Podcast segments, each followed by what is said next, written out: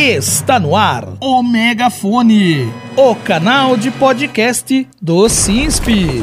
No episódio desta semana, o Megafone, em conjunto com o Jornal da USP, vai falar sobre a divulgação da Carta às Brasileiras e aos Brasileiros em defesa do Estado Democrático de Direito, documento organizado pela Faculdade de Direito da USP e demais entidades que reúne assinaturas de intelectuais, artistas, políticos, banqueiros, empresários e a sociedade civil em defesa da democracia e das urnas eletrônicas. Na carta é ressaltada a importância de defender e fortalecer a nossa Constituição, as urnas eletrônicas e a democracia contra uma campanha baseada em argumentos falsos. Fique sintonizado com a gente. Você está ouvindo o Megafone.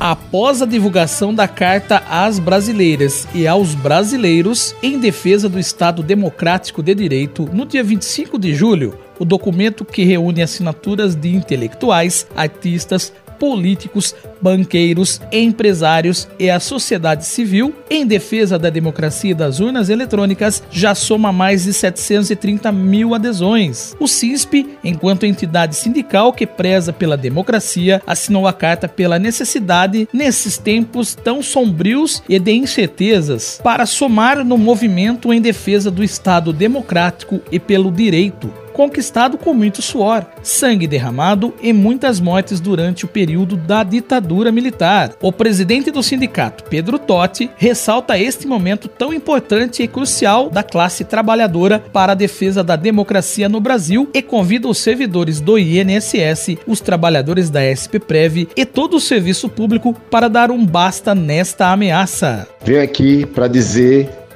que o SINSP vai subscrever a carta aos brasileiros em defesa do Estado Democrático de Direito.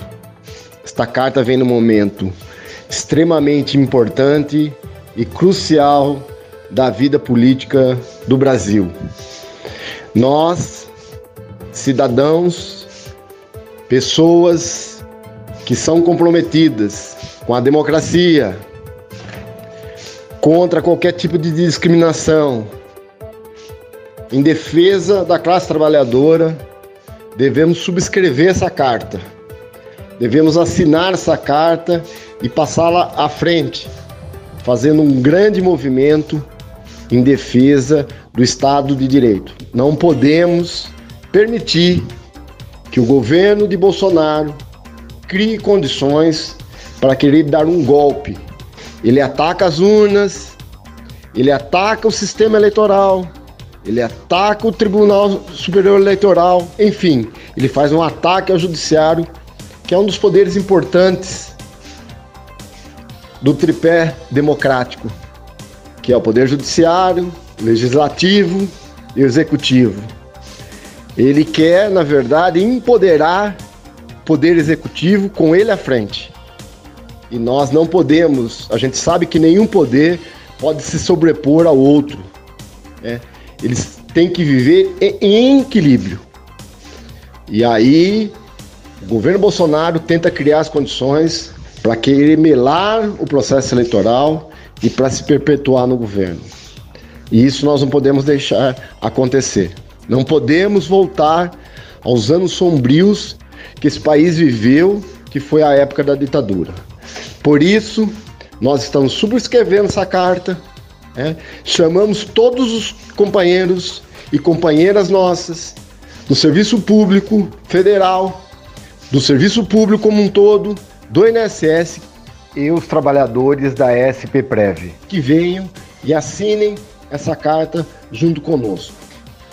Porque é extremamente importante a gente manter a democracia, manter os serviços públicos e dar um basta, um fim nesse governo de destruição que veio para destruir e acabar com o serviço público. Você está ouvindo o megafone. O lançamento com leitura oficial da carta aos brasileiros, que está sendo organizado pela Faculdade de Direito da USP e demais entidades, será no dia 11 de agosto, 45 anos depois do lançamento da primeira carta em 1977. Na época, em plena ditadura militar, a carta a favor da liberdade foi lida em uma manifestação na frente da faculdade pelo professor Gofredo da Silva Teles Júnior um dos então luminares das arcadas paulistas. O manifesto ajudou a fortalecer a organização opositora ao regime ditatorial. O professor e presidente da Sociedade Brasileira para o Progresso da Ciência, SBPC, Renato Janine Ribeiro, que também assinou a carta como cidadão e pela entidade, conta como esse marco histórico ocorreu em 1977. A Carta aos Brasileiros de 1977 é, precisa ser um pouco retraçada na história. Nós tínhamos, em primeiro lugar, um regime ditatorial. Isso era muito claro, visível, mas havia muita gente nas, nos altos escalões da, da economia, da sociedade, que era favorável à ditadura, embora o povo padecesse muito. A ditadura foi, podemos dizer, uma guerra de classes, uma guerra de quem tinha dinheiro contra quem não tinha, que é uma tradição no Brasil, essa da, da humilhação dos mais pobres. E aí, um advogado notável, professor da, de mais alto destaque da Faculdade de Direito da USP, Gofredo da Silva Teles, redigiu esse texto que foi assinado por outros advogados importantes, outras pessoas de convicções democráticas, defendendo a volta à democracia. Talvez até mais democracia do que antes, porque o único período democrático que tivemos antes do fim da ditadura militar, em 85, foi o período entre 45 e 64, uh, ali cuidado com o golpe militar de 31 de março ou 1 de abril de 64.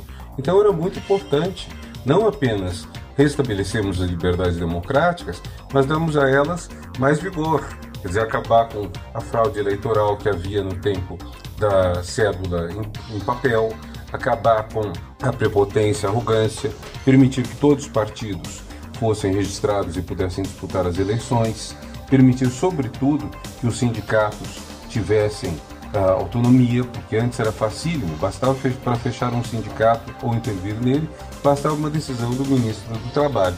Então, tudo isso foi muito importante na Carta aos Brasileiros de 1977 e volta a sê-lo 45 anos depois na Carta aos Brasileiros de 2022. Você está ouvindo o Megafone.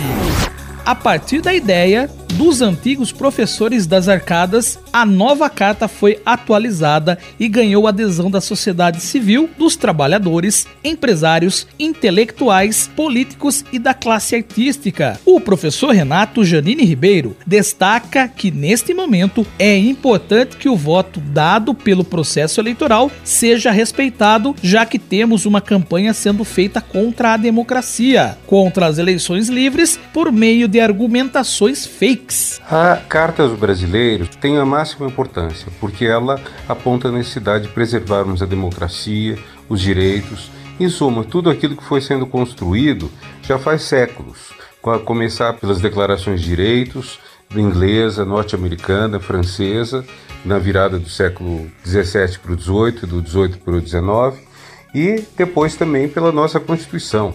Nossa Constituição é exemplar, ela é, resulta de grandes discussões no Brasil todo, de um projeto de um Brasil justo. Ela mesma diz no artigo 3 que a meta da República Federativa do Brasil é constituir uma nação justa, solidária, sem preconceitos e erradicar a pobreza. Não é só acabar com a miséria, acabar com a pobreza. Miséria é quando você nem tem direito que comer, você nem sobrevive, que é a situação já de dezenas de milhões de brasileiros depois que o Brasil voltou ao mapa da fome, do qual tinha saído em 2012.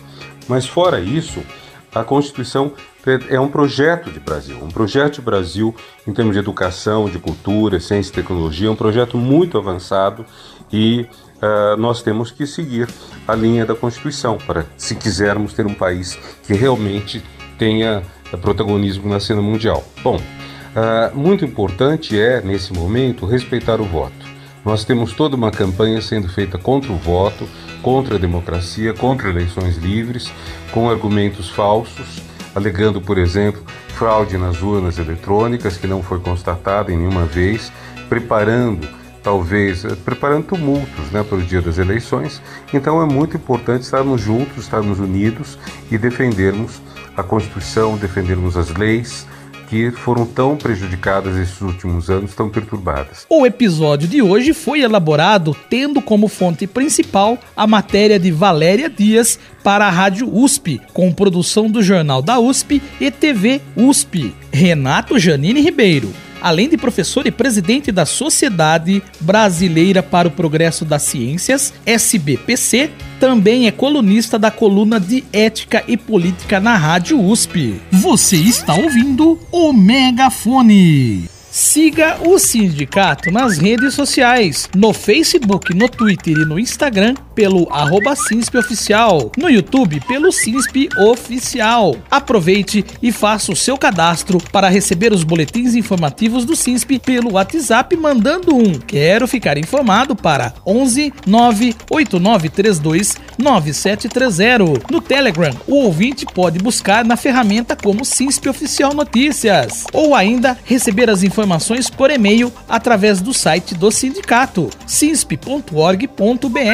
Curta, comente e compartilhe para ficar informado e saber tudo o que está acontecendo na categoria. E termina aqui o Megafone, o canal de podcast do CINSP desta sexta-feira, dia 5 de agosto de 2022.